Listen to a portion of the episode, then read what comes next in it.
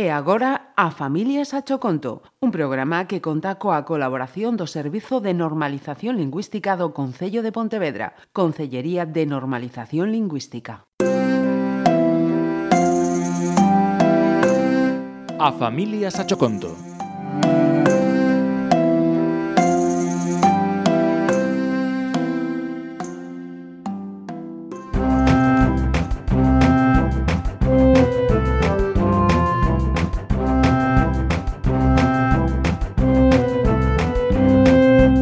tía Rita era unha muller do máis peculiar. Posuía unha espalda curvada, coa cal aparentaba unha idade moito máis avanzada. Tiña unha chepa que lle facía un corpo semellante ao camiñar ao dunha pobre grulla sen as.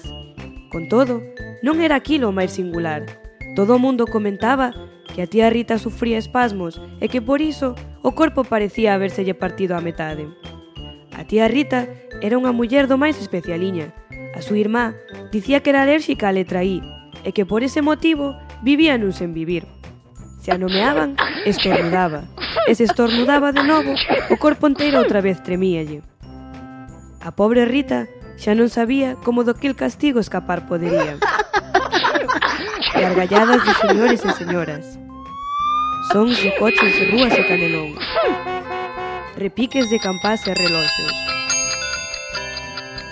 Da mañá a noite, a tía Rita atopábase inmersa nunha extraña danza, composta de acenos curiosos e moitos tremores, que parecían non ter fin.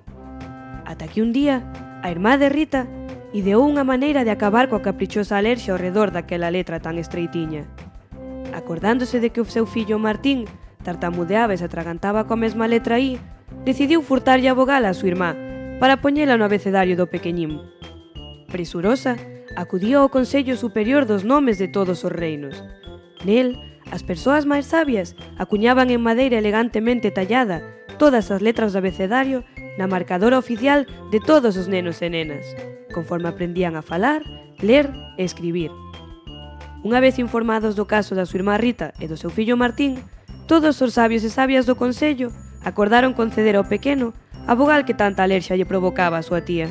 E finalmente, Tallaron a Martín moi coidadosamente a ditosa letra I.